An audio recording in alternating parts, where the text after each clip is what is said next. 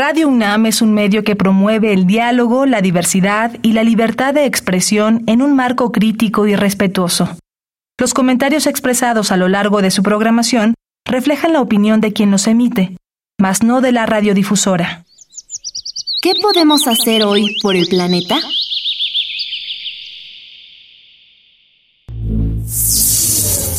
Todas las baterías y pilas desechables que ya no uses y deposítelas en las columnas de acopio presentes en las vialidades de tu alcaldía. Estas baterías se reutilizan en la fabricación de otros materiales para obras públicas o son canalizados a estabilizadores de residuos peligrosos para evitar efectos nocivos en el ambiente. Habitare Qué gusto saludarles de nuevo, bienvenidas y bienvenidos a una nueva transmisión de Habitare Agenda Ambiental Inaplazable. Yo soy Mariana Vega, me da mucho gusto estar con ustedes una semana más, como me da tanto gusto estar acompañando a la doctora Clementina Giva. Muchísimas gracias, Mariana. Bueno, pues como siempre empezamos con muchísimo gusto. Y ahora, pues tenemos a Elvira Sandoval Bosch, que es la coordinadora de la licenciatura en Ciencia de la Nutrición Humana de la Facultad de Medicina de nuestra universidad. Ella estudió dietética y nutrición en la Escuela de Dietética y Nutrición del ISTE y bueno, tiene una amplia experiencia en el tema y van a ver que va a estar súper interesante. Bienvenida, Elvira.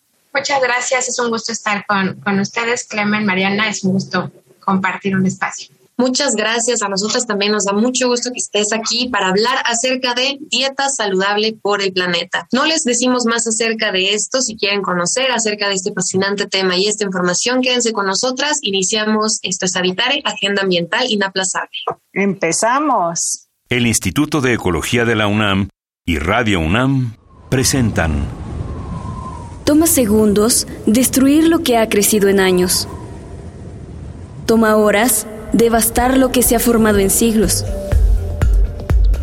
Tomar acciones para rescatar nuestro ambiente solo requiere un cambio de conciencia. Habitare. Agenda ambiental inaplazable. Ciencia, acciones y reacciones para rescatar nuestro planeta. Nuestra, casa.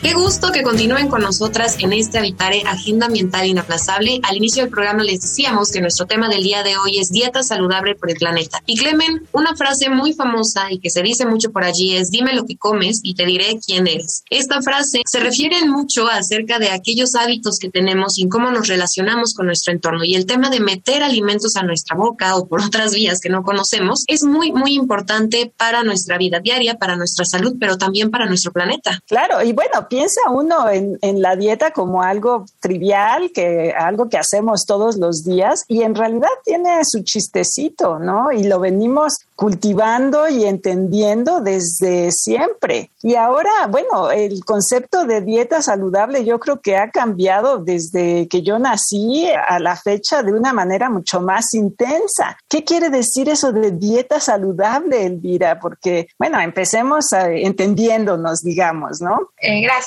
Clementina. Eh, algo muy importante y creo que lo que acabas de decir es la dieta saludable, su definición ha cambiado con el tiempo porque eso depende de las necesidades y del de, el estado de salud de la población. Entonces, lo que era saludable y necesario hace 20, 30, 40 años es muy diferente ahora, ¿no? Entonces, nuestras guías alimentarias actuales que tenemos en México, la dieta saludable lo que nos permite, lo que significa es comer de los grupos, todos los grupos de alimentos en las proporciones eh, necesarias. Es decir, necesitamos tener verduras y frutas, necesitamos tener cereales sin grasa y de preferencia integrales, comer en poca cantidad lo que es alimento alimento de origen animal y preferir lo que son las leguminosas para que podamos tener una alimentación no solamente saludable, sino que además de saludable sea variada.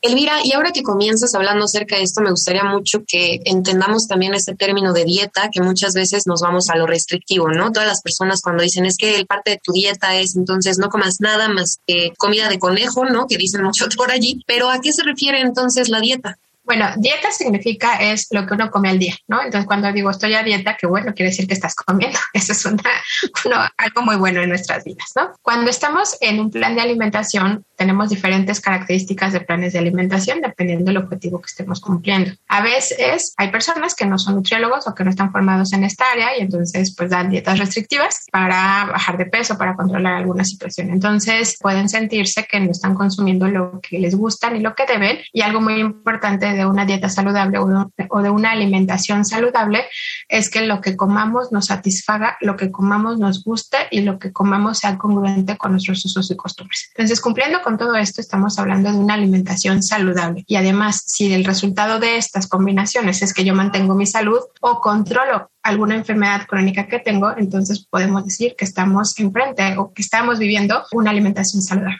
Y bueno, a veces no lo piensa uno que podría ser algo relativamente fácil, ¿no? Si va uno a un mercado y observa qué es lo que hay alrededor eh, estacionalmente, ¿no? Por ejemplo. Y eso me lleva un poquito a pensar en, en esta temporalidad y en la producción de los alimentos.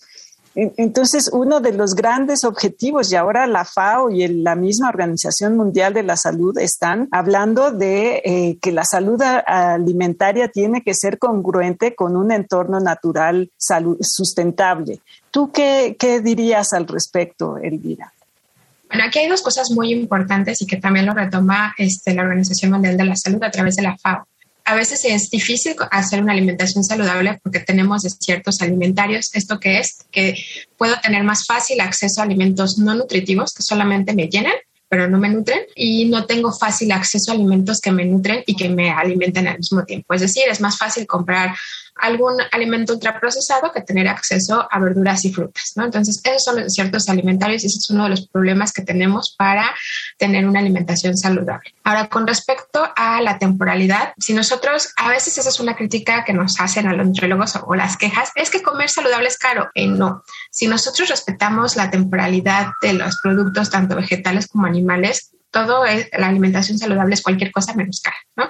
Y va a ser muy sabrosa, va a ser muy económica y nos va a permitir tener los nutrientes que nuestro cuerpo necesita de acuerdo a las necesidades estacionales. Entonces, siempre es importante ver ahorita de qué es temporada, por ejemplo, ahorita ya empieza la temporada de cítricos, entonces obviamente lo que yo voy a buscar es comprar estos alimentos. En ciudades como México, ciudades capitales, no solamente de Ciudad de México, sino en, en de otros estados, es muy fácil conseguir otras verduras y otros frutos o otros productos de origen animal que no son de temporada, pero los tenemos y son mucho más caros. Entonces, pues obviamente eh, podemos equilibrar eso, ¿no? Respetar la temporalidad para nuestro beneficio y sobre todo para el planeta. Cuando nosotros no consumimos los alimentos de temporada, quiere decir que hay una porción de tierra, una porción de agua o en algún lugar que se está sobreexplotando o que se está explotando para, para tener este, para que nosotros podamos tener a nuestra disposición estos productos. Entonces, también es una forma de cuidar nuestro planeta, cuidando nuestra alimentación. Claro, incluso que se traigan de otro lado, ¿no? De,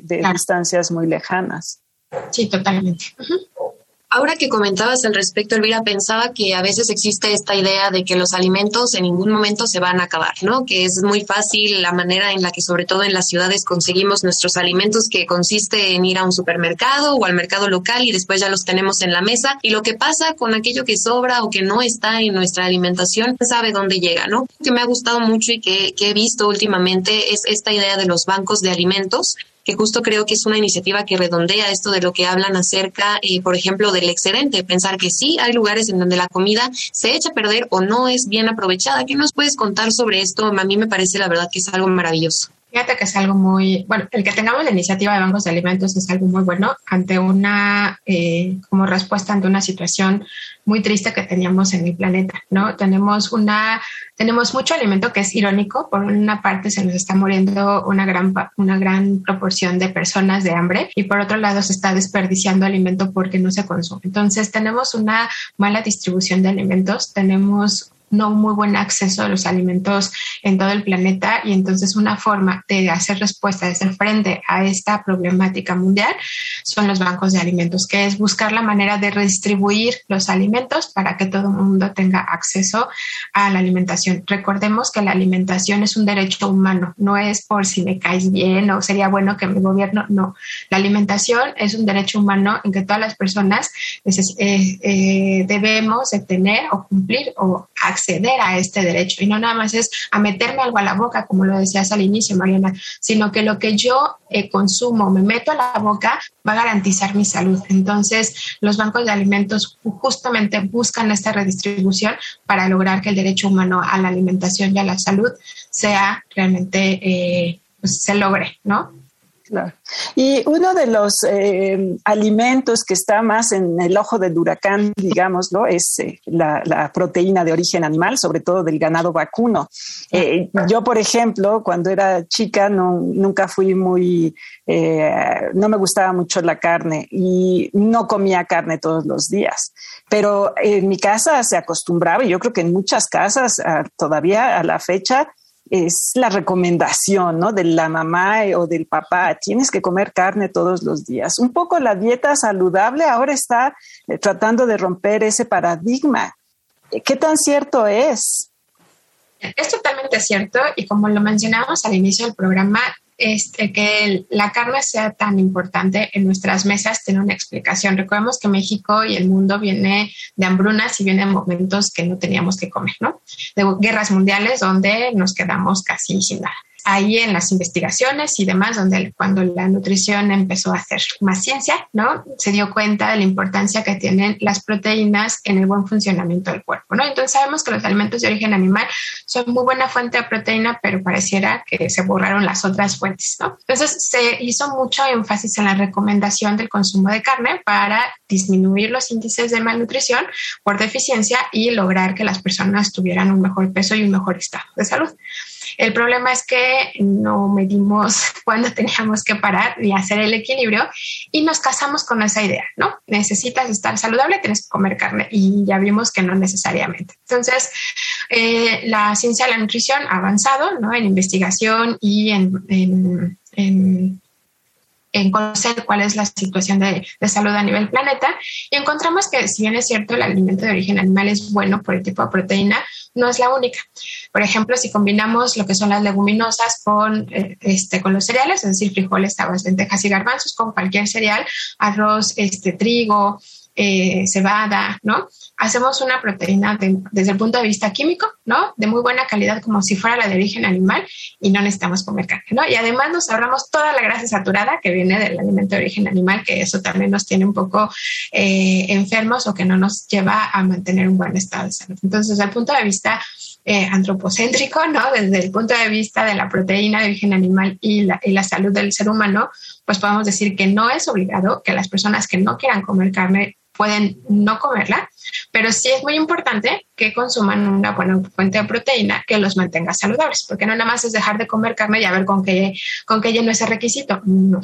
Es muy importante buscar qué alimentos o la combinación sobre todo de alimentos que me van a permitir este, cumplir con ese requerimiento nutricional eh, a nivel individual y a nivel poblacional. Y por la parte del planeta, pues sabemos que eh, los, este, el ganado bovino tiene, aporta mucho a la, a la, a la huella de carbono, pero eh, como lo comentábamos antes de salir al aire, haciendo un paréntesis, el desperdicio de alimentos de vegetales, por ejemplo, que sea...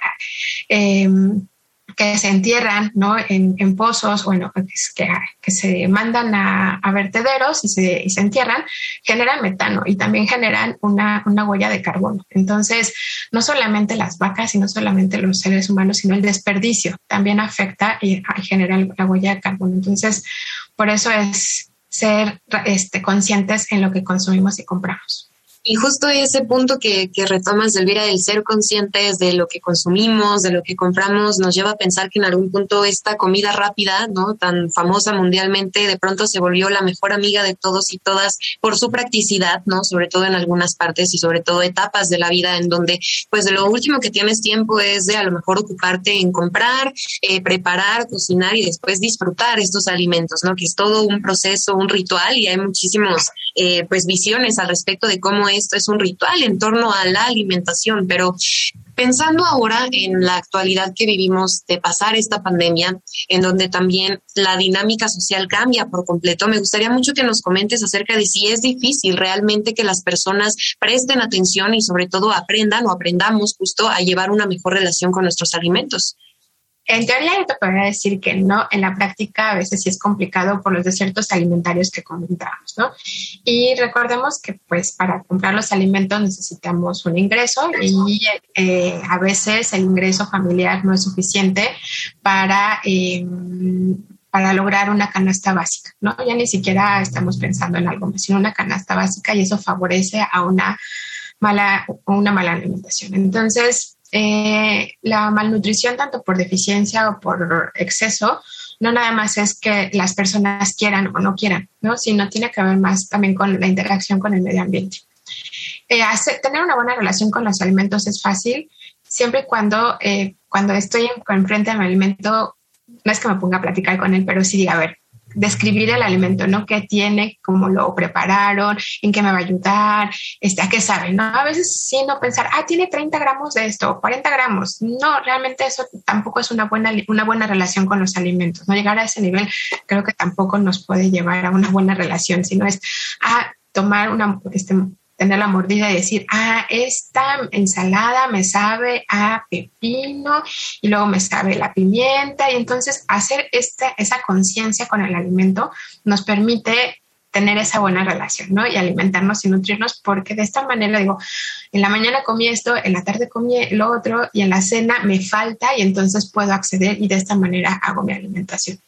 Y siempre en equipo las cosas son mejores. Entonces, ah, bueno, los que viven solos, pues a lo mejor es un poco más difícil hacer equipo, pero luego la familia podemos estar vivir solos, pero no estamos, este, no estamos solos estamos acompañados con la familia de sangre o la familia de amigos, ¿no?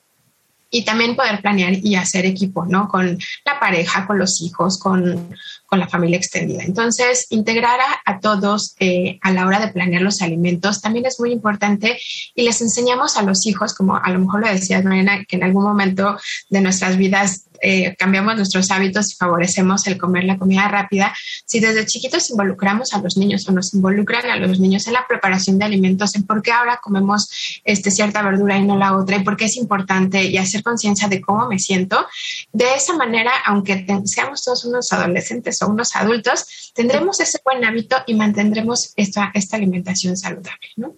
todo lo que sea producir alimentos eh, requiere muchísimos recursos. Por un lado es la cantidad de agua que se utiliza, por otro lado son las emisiones de gases de invernadero, como decía muy bien Elvira, y, todo el desperdicio que puede haber en, el, en, todo el sistema de producción, desde el momento en el que se están cosechando las cosas hasta el momento que tiramos lo que no nos comimos, o sea, es a lo largo de toda la cadena productiva.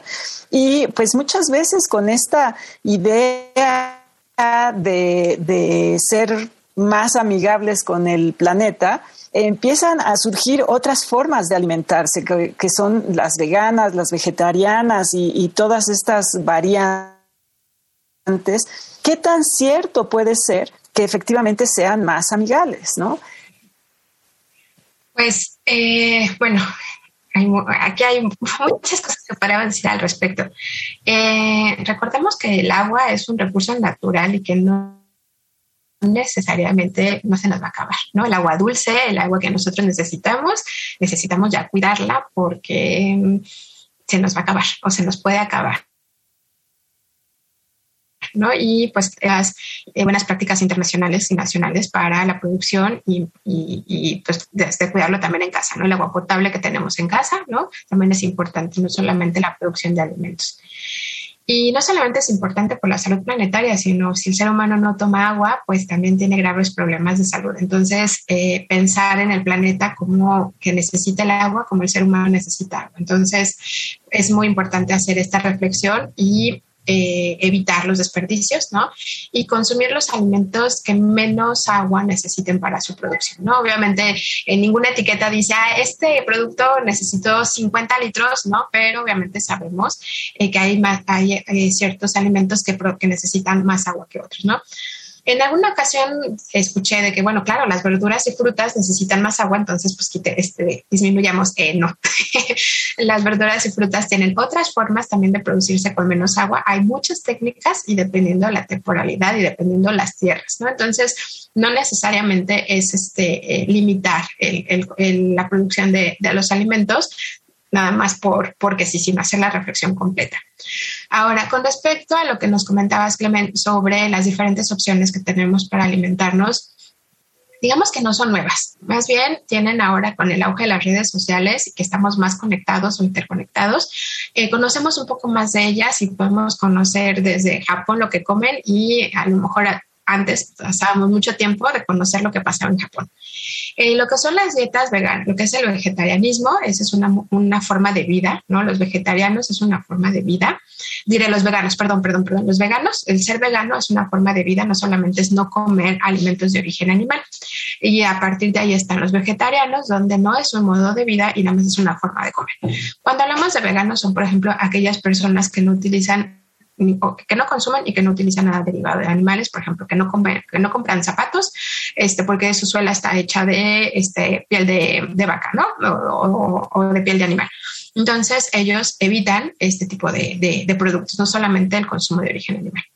Ahora, con respecto a esta parte de vegetarianismo, ¿no? Hay diferentes, hay una opción muy amplia, ¿no? Están en la parte de los ovolacto vegetarianos, que como su nombre lo dice, este, comen huevo, ovo, lácteo, comen este, lácteos y vegetales y todos los vegetales. Esta es una forma, inclusive es, de la, es parecida a la que propone Eat Lancet, ¿no? Porque en la dieta, este, ahorita me recuerdo el nombre, es la dieta que le llaman este, flexitariana, ¿no? Donde consumimos eh, este de manera eh, eventual el, este producto de origen animal o principalmente utilizamos derivados de origen animal. Este, de estos vegetarianos eh, también existen los que solamente comen, agregan pez o algún producto de mar o los que no comen absolutamente nada y solamente son vegetarianos que comen verduras y frutas y leguminosas. Eh, también existen otras formas de alimentar que se llaman eh, macrobióticos, que son las personas que se alimentan a partir de puros cereales, ¿no? Y leguminosas. Entonces, ellos tienen una forma de alimentar. No sé si nuestra audiencia conozca, ustedes conozcan. Hay un, este, algunos eh, artistas, hace como unos, no, como unos 15 años ya, este dieta, esta dieta macrobiótica como que quiso tener un, boom, ¿no? Que solamente era comer cereales y este, leguminosas. Están los, de los carnívoros que nada más comen carne y no comen nada de vegetales, ¿no? También existen ellos. Y a partir de ahí hay combinaciones y, y demás, ¿no? Actualmente también tenemos eh, una forma de de, comer, ¿no? Que es a partir de la producción de, que tiene el nombre por la, por la producción de un cuerpo de desecho que se llama la dieta cetogénica, que es porque uno produce cuerpos cetónicos, que es una forma de alimentar, que esta es como la tercera o cuarta vez que, que viene, ¿no? Todas las, las formas de alimentar que tenemos, no puedo decir que son novedosas, sino más y este y que esto pues bueno nos lleva a reflexionar muchas muchas cosas si la pregunta es cuál es mejor pues todas pueden ser opción o ninguna puede ser opción. Si yo no me acerco a alguna persona que me pueda orientar de acuerdo a mi estado de salud, a mis gustos y a, mi estilo de vida, cuál es la mejor alimentación, ninguna va a ser buena. Pero si me acerco con él o la nutrióloga, que somos los que estudiamos y estudiamos mucho para poder hacer esta, esta propuesta en conjunto, realmente cualquiera de estas opciones este, puede ser eh, parte de una alimentación saludable o puede aportar una alimentación saludable. Y eso que mencionas, sobre todo que no, que no se nos olvide, ¿no? A veces hay demasiada charlatanería, hay que decirlo en redes, en demasiados lugares, incluso eh, hablando en términos de salud, pareciera que alguien que te puede poner una rutina de ejercicios, si así lo deseas, también te puede diseñar tu dieta, ¿no? Volviendo a esta palabra de una dieta, no un plan, sino una dieta. Y, y acá viene este, eh, pues, factor que nunca se nos debería de, de olvidar y tan importante que es ciencia, ¿no? Justo, Elvira, me gustaría que nos platiques un poco también para quienes nos escuchen sobre esta licenciatura en Ciencia de la Nutrición Humana de la de Medicina de la UNAM sobre pues cuál es el enfoque que tienen quizá en su plan de estudios y si es que contemplan todos estos temas hablando de una forma integral, ¿no? De cómo cuidar a futuro eh, la sostenibilidad de los alimentos, no solamente para quienes vivimos aquí ni para los de la UNAM, sino que se trata de las personas en todo el mundo. Sí, Mariana, eh, pues sí, para mí es un, gusto poder compartir sobre la licenciatura en Ciencia de la Nutrición Humana. Somos la sexta licenciatura de la Facultad de Medicina y somos la 130 de la UNAM.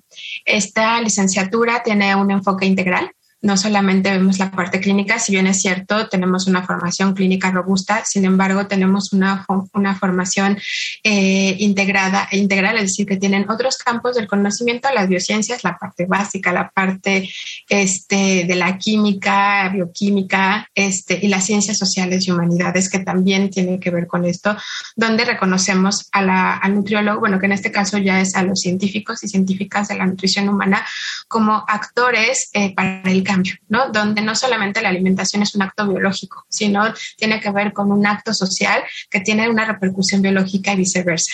Entonces, justamente es una esta formación que tiene o que va a tener el científico y científica de nutrición humana. Eh, esta licenciatura, también eh, algo que buscamos es que eh, tuviera un enfoque o desarrollar habilidades en investigación, que por mucho tiempo el nutriólogo no estaba este, o se formaba ya en los posgrados. ¿no? me pasó que todo sea la maestría y el doctorado y entrar ¿no? y más o menos estar en contacto con la investigación. En el caso de este programa que tenemos en Facultad de Medicina, desde, desde que empiezan, desde el semestre 1, tienen este contacto con con la investigación, con los diferentes eh, enfoques y obviamente esto facilitaría eh, la incorporación temprana a grupos de investigación y pues quieren hacer un ¿no? Eh, pero sin dejar obviamente la visión integral de que la ciencia de la nutrición no es una opinión, no es una ciencia y no porque sea un acto que sea básico, necesario para poder vivir, significa que lo podemos hacer como mejor nos, nos da a entender. Quizá en la época prehistórica, donde había poca disponibilidad, pareciera que no había grandes combinaciones ni, ni había más allá a este, de lo que es la ciencia de la alimentación. Actualmente, eh, con todo el conocimiento que tenemos y lo que nos falta, es muy importante integrar al nutriólogo en el equipo de salud desde la parte más básica, a parte clínica y en políticas eh, sociales, recordando el derecho a la alimentación y a la salud que tenemos. Pues muchísimas gracias por habernos acompañado en este programa, Elvira Sandoval, por el trabajo que realizas y con este mensaje que acuérdense, eres lo que comes y entonces hay que reflexionar todas las cosas que hay detrás de esto. Muchas gracias por haber estado en esta vital. Y pues no nos queda más que agradecer al Instituto de Ecología de la UNAM y a Radio UNAM en la asistencia a Carmen Sumaya, información de Italia Tamés y Esmeralda Osejo Brito, en la voz de las cápsulas, Lisbeth Mancilla, operación técnica y producción de Paco Ángeles. Y en las voces les acompañamos como cada semana la doctora Clementina Kiwa y Mariana Vega. Les esperamos en el próximo Habitare Agenda Ambiental Inaplazable. Hasta la próxima. ¿Qué podemos hacer hoy por el planeta? ¿Has escuchado del concepto de la moda circular? Es una tendencia de vender o intercambiar prendas en buen estado que ya no usas. Así, integras ropa nueva a tu closet mientras te deshaces de la que ya no te pones. Reduces el impacto ambiental de la industria de la moda que es altamente contaminante y cuidas tu economía personal.